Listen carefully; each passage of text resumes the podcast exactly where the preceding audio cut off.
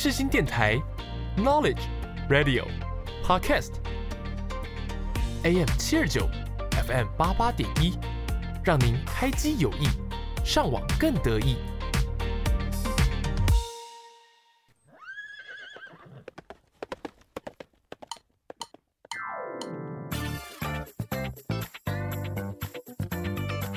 欢迎收听世新报马仔。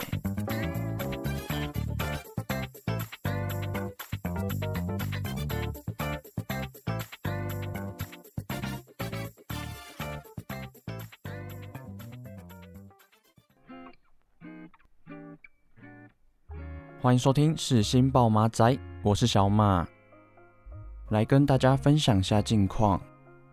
其实呢，在录制这一集的当下。刚好也来到十二月份的尾声，那这学期的课程因为比较早结束，所以每一科的期末报告几乎全部都挤在一起。像跨年前，我们就需要缴交书面报告，因此最近也持续在赶进度当中，希望能够快点把期末报告好好的完成。那以上就是最近期末的近况。在进入第一个单元之前，先带大家来听一首来自老王乐团的《安久》。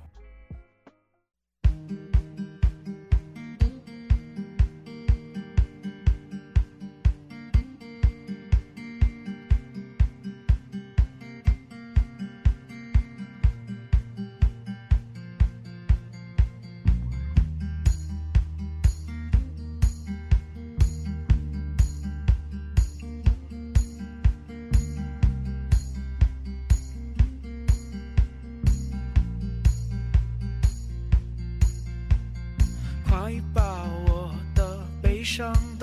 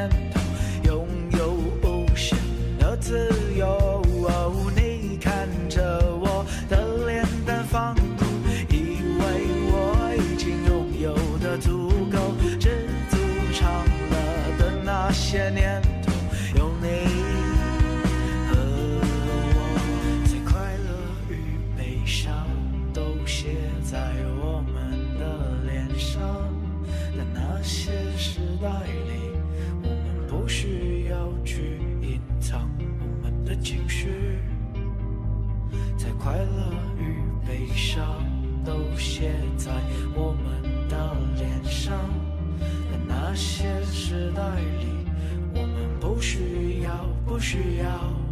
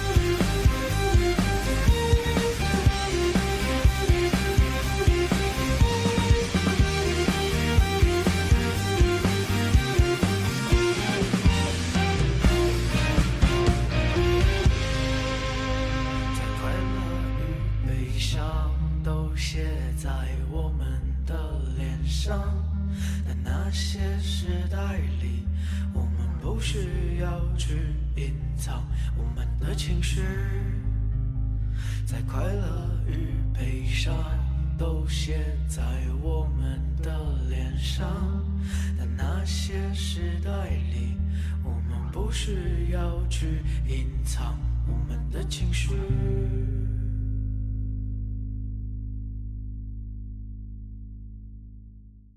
是原子邦妮。看着你十秒前更新的 Instagram，仿佛能看见我熟悉的笑脸，从没改变，恨不能让你心动，让你捕捉每个瞬间，让我孤单的世界重叠着时间，你在我身边。广播世界魅力无限，世新电台带你体验。你现在收听的是世新广播电台 AM 七二九 FM 八八点一。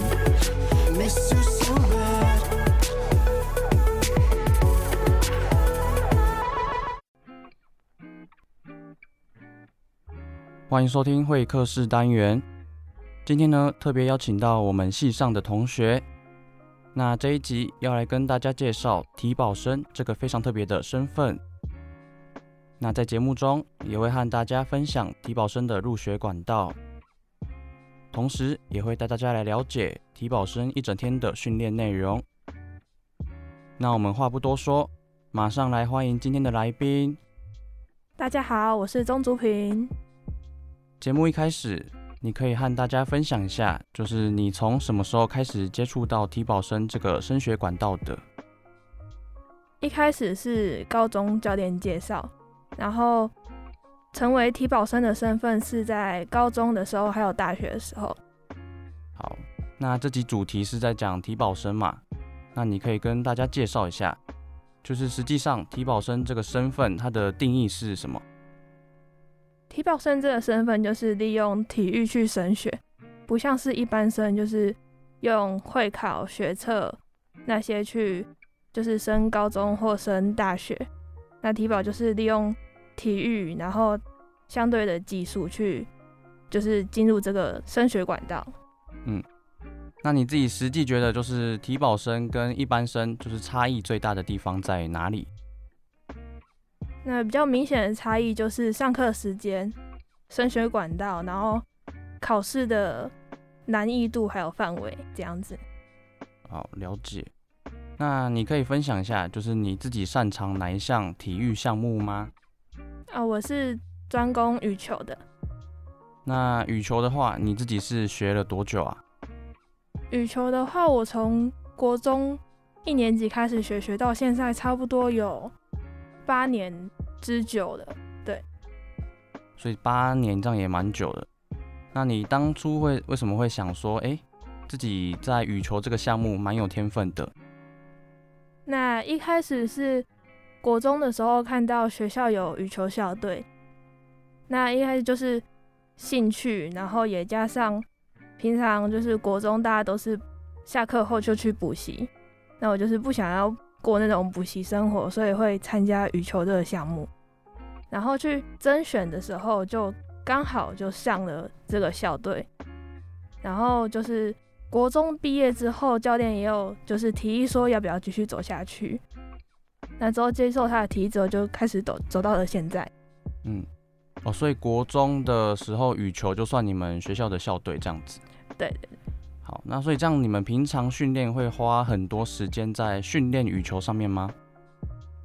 国中的话会比较少，因为国中的话他校队，但是他不属于是体保生，所以他是在就是平常。一般生一样的班级，对，那他的训练时间就是晚上，那差不多也是三个小时左右。那高中的话，就是因为是体保生的身份，那就有早上，然后再就是从下午一般生还没下课放学的时候，我们就会开始训练的。好，所以如果是以国中的部分，你们就是晚上才开始训练这样子。对对对。所以没有什么晨操这些，没有没有没有都没有。对，好。那像其实我之前就是我自己高中，哎、自己国中的时候也有校队，但是他们的训练时间其实比较像是日常下课，他们会有特别的时间去训练，不会特别以晚上来做训练规划。所以你们还是会有这些差异，不同的学校。对，可能就是因为我们那所国中它比较。注重在篮球或是桌球方面，那羽球其实也是很看场地的一项运动，所以基本上就是到了差不多五六点过后才会有，就是空闲的场地让我们使用做练习这样子。那你当初在申请高中的时候，就是为什么会想到说要以体保生的身份来申请学校？那其实一开始是家人大家都反对的状态下。然后之后，因为教练有说服，然后加上有提到，就是关键的一点是说，可以利用这个管道，然后当做升大学时的跳板，就是来回了非常多次，然后之后才让家人同意我去高中，就是担任体保生的身份，然后再就是继续走体保这个路线。嗯，所以就是跟家人其实也花了蛮多的时间在沟通这样子。对对对，好。那如果是以体保生的身份来升学，是不是就要花蛮多时间在训练专长项目上？对，那在当时高中体保生的话，就是晨操是一定需要的，然后下午差不多三点的时候就会开始到体育馆练习，那就是不同于一般生，就是到差不多五点的时候才会放学这样子。那我们就是提前两个小时做练习时间，然后一路练习到晚上，或者是就是练习长度是可以依教练做安排，然后也是依比赛的时候去做调整的。好，了解。那所以像你刚刚讲的，就是你们要比一般生还要提早大概两个小时来训练嘛，就是你们的训练时间也蛮长。所以你当初有没有考虑过，就是诶课业的部分？就是当初有没有想说就好好读书，就是体保生这一块就没有考虑？呃，应该这么说，就是当初选择高中体保的时候啊，那之前读的那一间是因为对课业有蛮严的管控，所以才要想要去读那一间。那就是之前其实有想过，如果读一般高中的话，我有可能就是会读不太下去啊，因为也加上。原本的科业也没有算到很好，那之后升大学的时候也比较困难，所以就是想说，那就是继续走体保这个路线。嗯，好，那我们就来聊一下，就是你在高中这个阶段的生活。那你可以分享一下，就是如果以体保生这个身份来申请高中的话，那会需要经过哪些程序？考高中的话，就是像会考一样，但是我们的就是考的是羽球技术，然后还有体能测验。那报名方式就是到每所学校填报名单，然后就是用邮寄的方式到那所学校，然后就是可以完成报名，然后之后到考试时间再过去学校那边考试。考完试之后就是等成绩单下来，然后这些的过程都会比一般生考会考得知学校消息就是更前面一点。所以我们会提前先知道，我们已经确认知道我们要读哪间高中的。那所以申请高中的话，会实际去那个学校比赛嘛？那在会考这个成绩上面也有参考吗？就是主要是会看学校。那目前在我所知道的所有高中的情况下，是只有看羽球比赛对打的成绩，然后还有体育相关的而已，没有看到学科部分。哦了解，所以高中这个阶段其实对成绩没有那么要求。对，好，那申请高中还会需要测额外的体能项目吗？还是就是当场打球考试就好？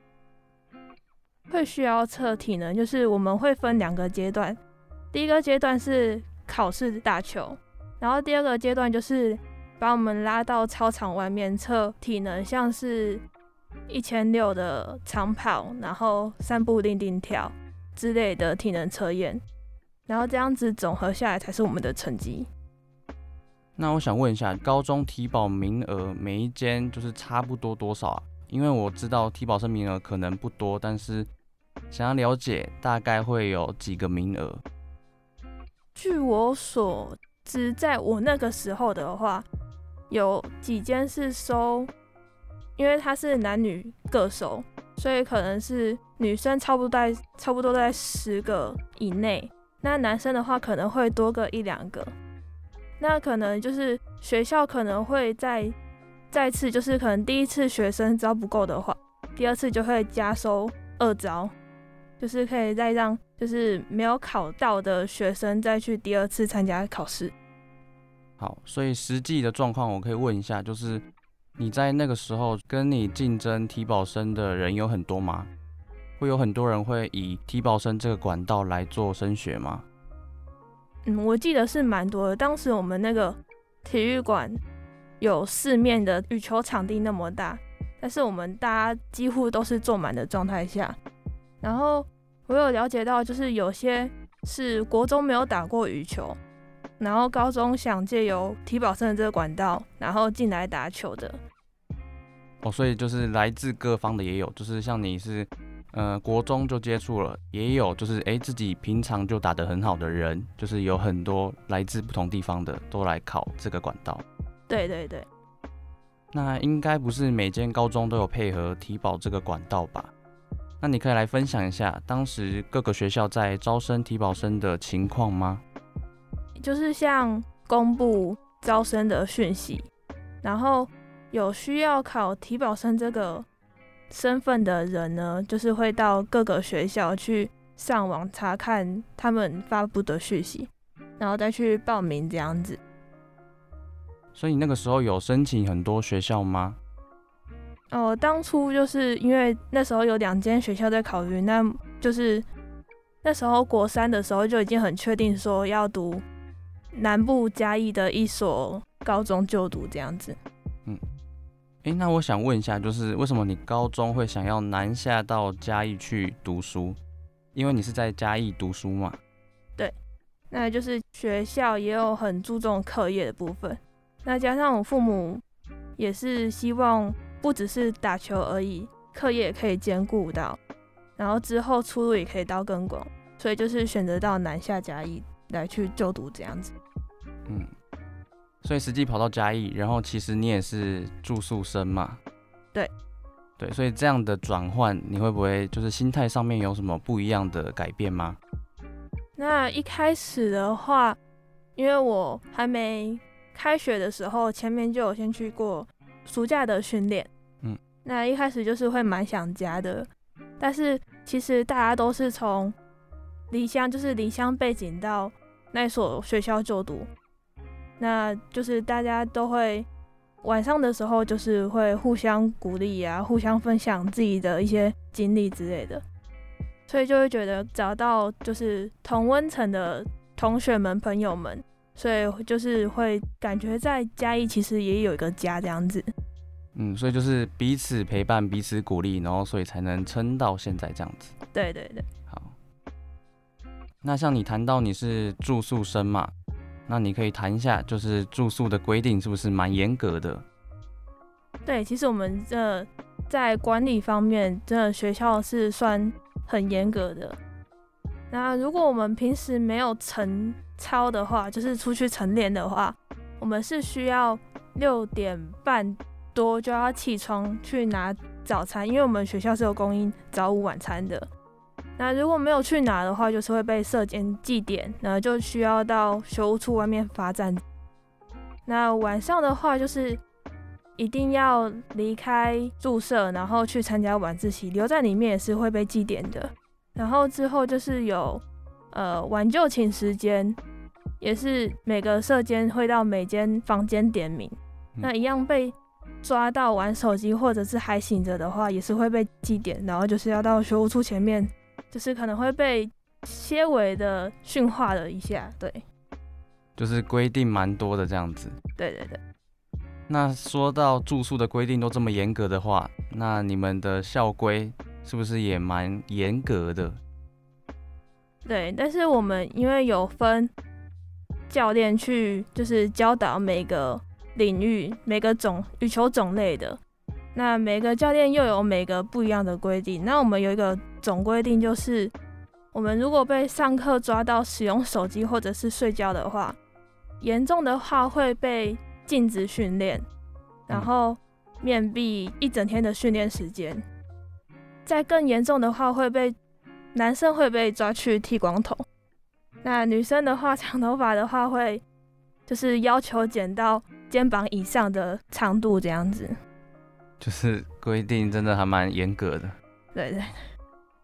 哎、欸，那我想问一下，题外话，就是想问一下，有真的被这样惩罚的吗？我好像有被惩罚过，就是面壁，但是时间没有拉到那么长。所以实际还是有学生真的被剃头发。对，在剃头发的部分的话，男生会比较长。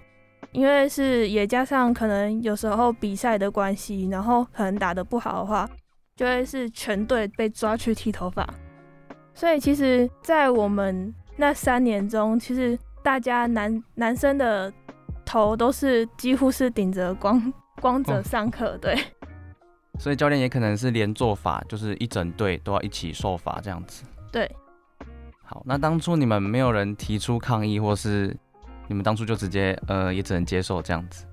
对，其实羽球呃，其实体育就是对教练的有点像是在当兵的过程。嗯，所以你们因为教练很严格，然后规定很多，然后也培养出你们有不一样的革命情感。对对对。好。诶，那我想问一下，就是你们学校的话，体保生都是一个班吗？对，我们体保生都是一个班。那每一个班，每一个年级，呃，应该是说每个年级就只有会有一个班，那那叫做体育班。那体育班里面就会有各种不同体育的种类混成的同一个班级。嗯，那像这样一个班差不多有多少人呢？差不多有二三十个人。那我们之前高中的话，目前压在二十八个人左右。哦，二十八个。那这样大概有哪些不同的体育项目啊？哦，我们那个班的话，羽球的体育项目人数是占最多的，然后再来就是跆拳道、桌球还有田径。哦，所以也有算是蛮多体育项目的。对，好，所以你们上课时间其实都跟一般生一样吗？还是你们会有不一样的地方？就是除了晨操，还有下午的练习时间，那所有的作息都会是跟一般生一起同步进行的。哦，了解。诶，像国中就没有晨操嘛？那来到高中是不是就需要做很大量的晨操？不同于高中的时候，早上我们需要很早的起来晨操，那一开始就是蛮不适应的。然后又加上之前其实也没有很过度的体能训练过，那到了高中其实就是有点消化不良。那训练项目大概有哪些？你可以介绍一下吗？最常见的课表的话，就是一去就是先跑五千公尺的长跑，跑完之后呢，如果教练设的秒数没有达到的话，可能会需要跑到第二趟，就是在第二次的五千公尺。那也可能会因为时间关系，因为我们晨操的训练时间是七点到八点，就只有一个小时而已。那可能会因为训练时间关系，那些没有过的同学可能会被留下来蛙跳，就是篮球场范围去蛙跳来回这样子做惩罚。哦，所以如果你们体能没有做好的话，事后也会被教练留下来惩罚这样子。对，好，真的还蛮严格的。来到单元的尾声，先来做个总结。今天和大家介绍了体保生这个非常特别的身份。那在节目中也和大家分享了体保生的入学管道，因此希望透过这一集都能让大家认识到不同人的人生经历。那以上是今天的节目内容，感谢大家的收听，我们下周同一时间再见，拜拜，拜拜。